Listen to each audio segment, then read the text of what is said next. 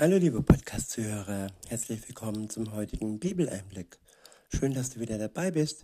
Heute habe ich ein Kapitel aus dem Philipperbrief. Es ist das Kapitel 2. Ich verwende de, äh, die Übersetzung Neues Leben.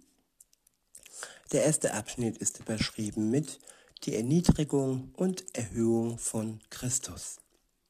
Ab Vers 1 heißt es, ermutigt ihr euch gegenseitig Christus nachzufolgen?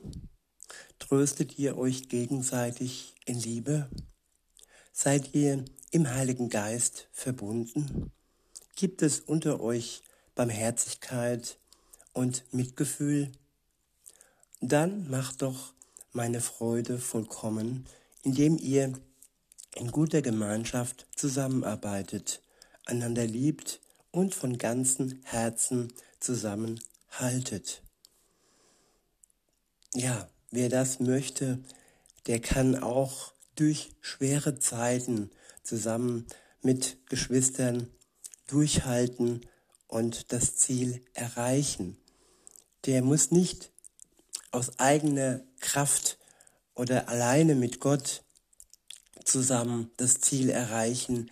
Der hat Verstärkung, der hat Menschen an seiner Seite ja, das ist auch ein Punkt, wo, wofür wir beten können, dass Gott uns Menschen an die Seite stellt, dass wir nicht alleine durch diese schwere Zeit gehen brauchen.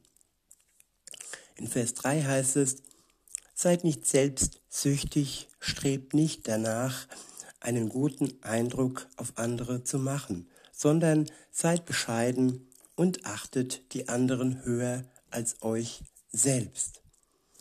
Tja, nicht immer den eigenen Vorteil suchen, sondern den anderen höher achten als einen selbst.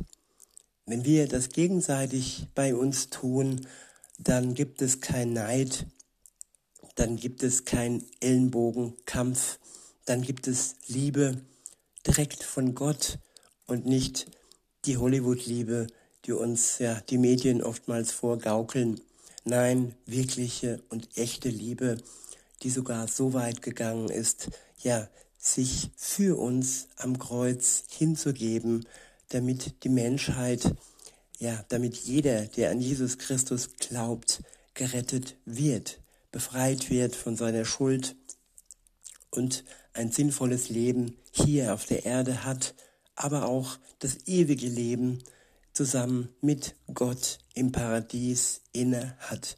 Das ist wahre Liebe. Gott, der dies für uns ermöglicht hat.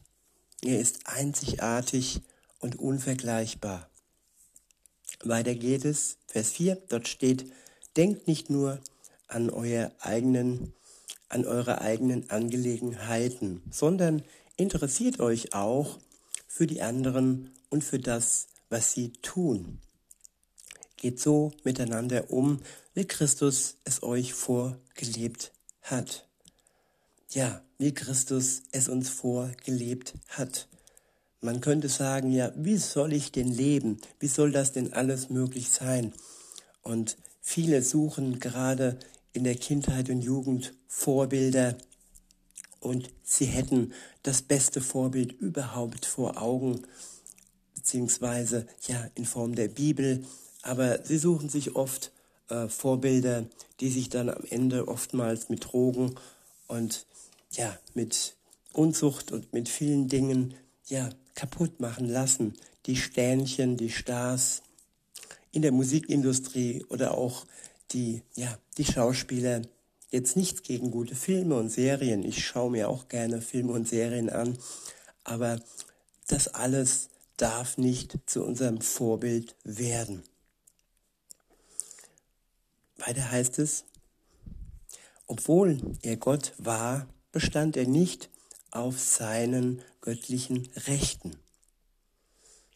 Er verzichtete auf alles, er nahm die niedrigste Stellung eines Dieners an und wurde als Mensch geboren und als solcher erkannt. Ja, Gott wurde als Mensch erkannt. Viele hatten damit ein Problem. ihn dann auch als Gott anzuerkennen, weil er ja auch Mensch war. Aber wer das Ganze wirklich ähm, sich dem geöffnet hat, dass Gott sich ganz klein gemacht hat in der Krippe in Bethlehem und dann für uns ganz klein und demütig am Kreuz gestorben ist, damit wir leben können. Unser Leben hat er erst ermöglicht, ein sinnvolles Leben und auch ein sinnvolles irdisches Ende hin hinüber ins Paradies, ins ewige Leben. Das alles hat er uns ermöglicht, indem er sich erniedrigt hat, sich selbst und gehorsam war bis zum Tod, so heißt es in Vers 8. Er erniedrigte sich selbst und war gehorsam bis zum Tod, indem er wie ein Verbrecher am Kreuz starb. Ja, und das soll auch uns, für uns ein Vorbild sein, dass wir Gott gehorsam sind bis zu unserem irdischen Tod. So werden wir belohnt und so erreichen wir das Ziel. In Vers 9 heißt es, deshalb hat Gott ihn in den Himmel gehoben und ihm einen Namen gegeben, der höher ist als alle anderen Namen. Ja, Jesus ist König und er regiert im Himmel und er ist höher wie alle anderen Machthaber, die auf der Welt existieren. In Vers 10 heißt es, vor diesem Namen sollen sich die Knie aller beugen, die im Himmel und auf der Erde und unter der Erde sind. Und zur Ehre Gottes des Vaters werden alle bekennen, dass Jesus Christus Herr ist.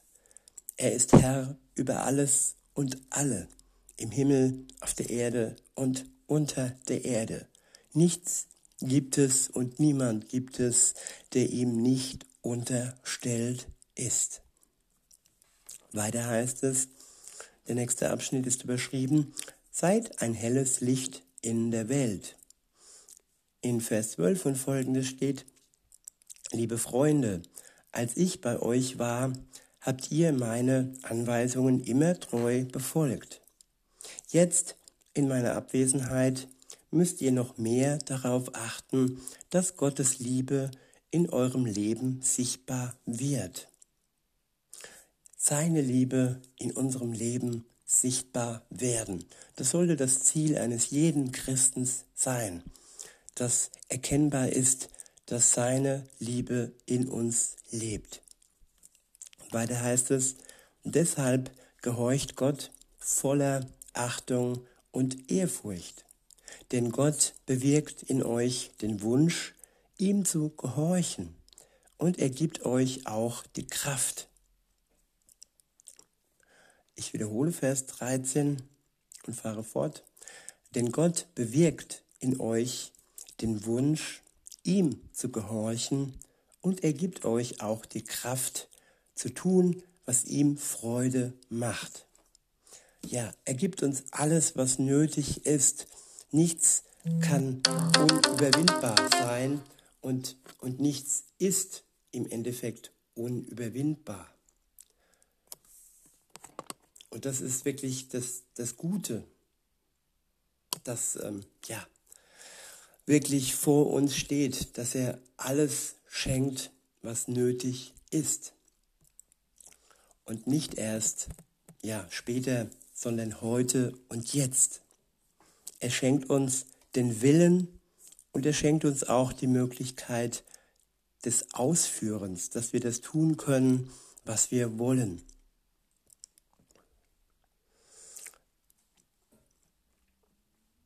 Ich wiederhole nochmal und fahre fort. Denn Gott bewirkt in euch den Wunsch, ihm zu gehorchen und er gibt euch auch die Kraft zu tun, was ihm Freude macht.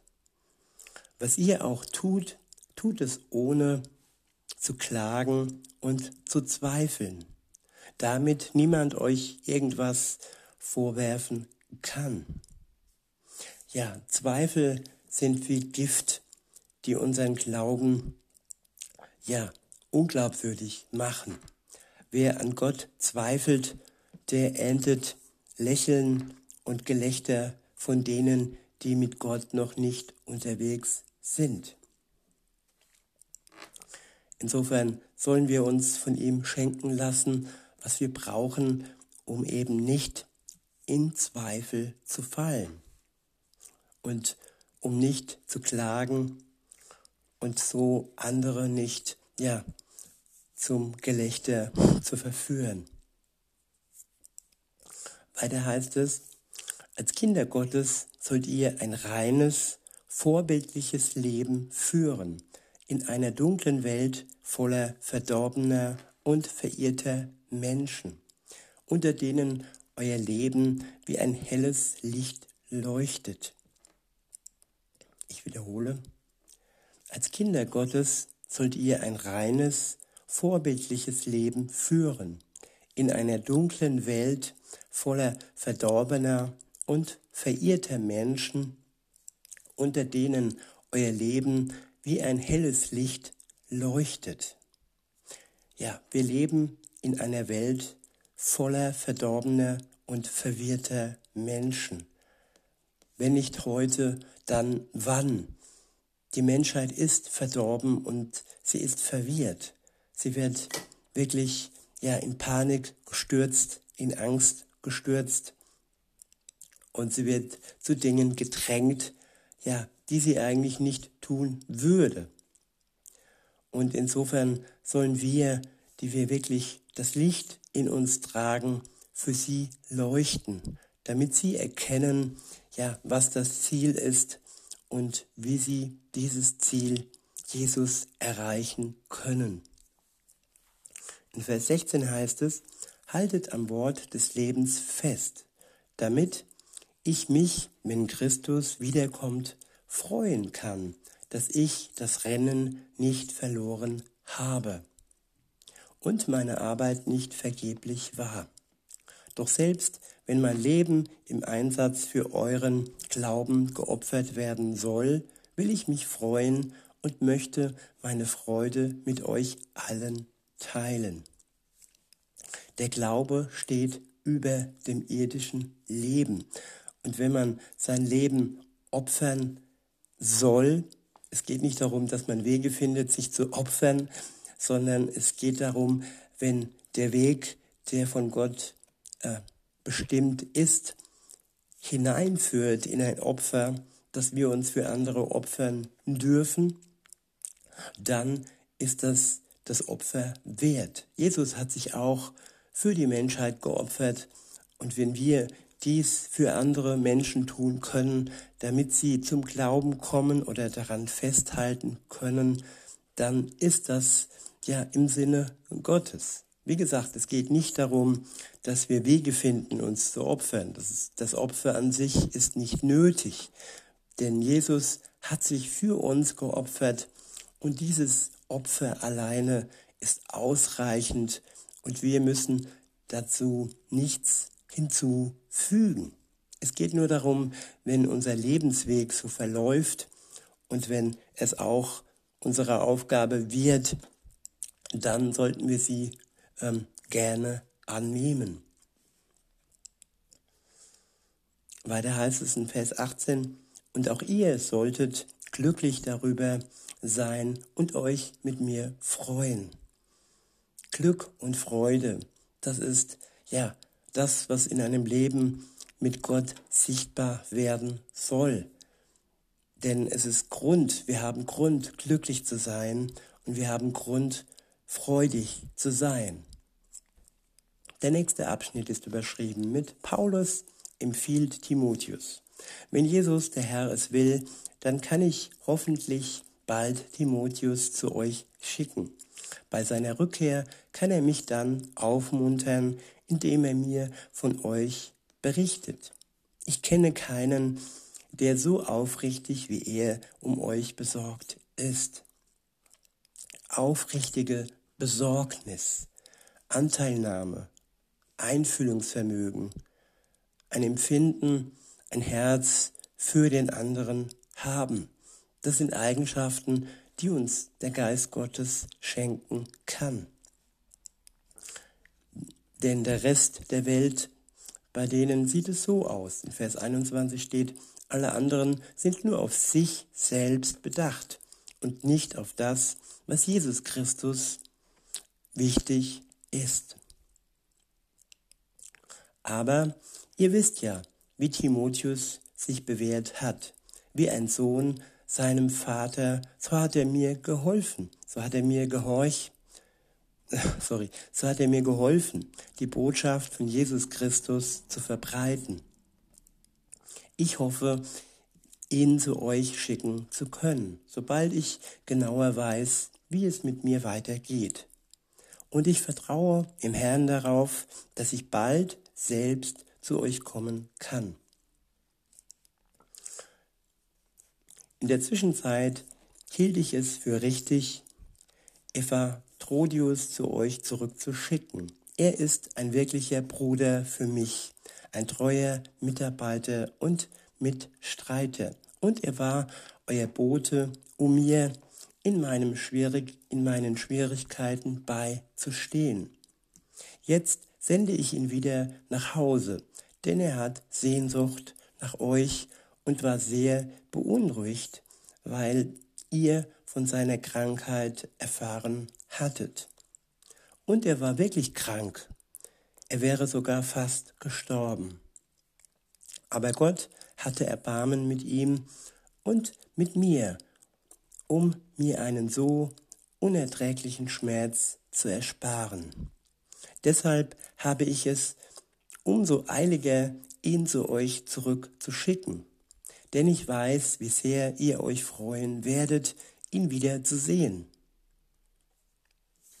Ja, Freude auf Menschen, auf ans Herz gewachsene Menschen. Das ist doch wunderbar. Und das ist Gemeinschaft und das ist Liebe in Verbundenheit zusammen mit dem Geist Gottes. Weiter heißt es, das wird euch, das wird auch meine Traurigkeit mindern. Nehmt ihn also im Namen des Herrn gerne auf und erweist ihm die Ehre, die ihm zusteht. Denn er hat für Christus sein Leben aufs Spiel gesetzt und wäre beinahe gestorben, als er versuchte, für mich zu tun, was ihr in der Ferne nicht für mich tun konntet. Der letzte Abschnitt ist überschrieben mit Christus ist das Zentrum aller Erkenntnis. Beziehungsweise, es ist das dritte Kapitel, das könnt ihr selbst gerne weiterlesen. Und ich schließe jetzt mit diesen Versen und wünsche euch noch einen schönen Tag und sage bis denem.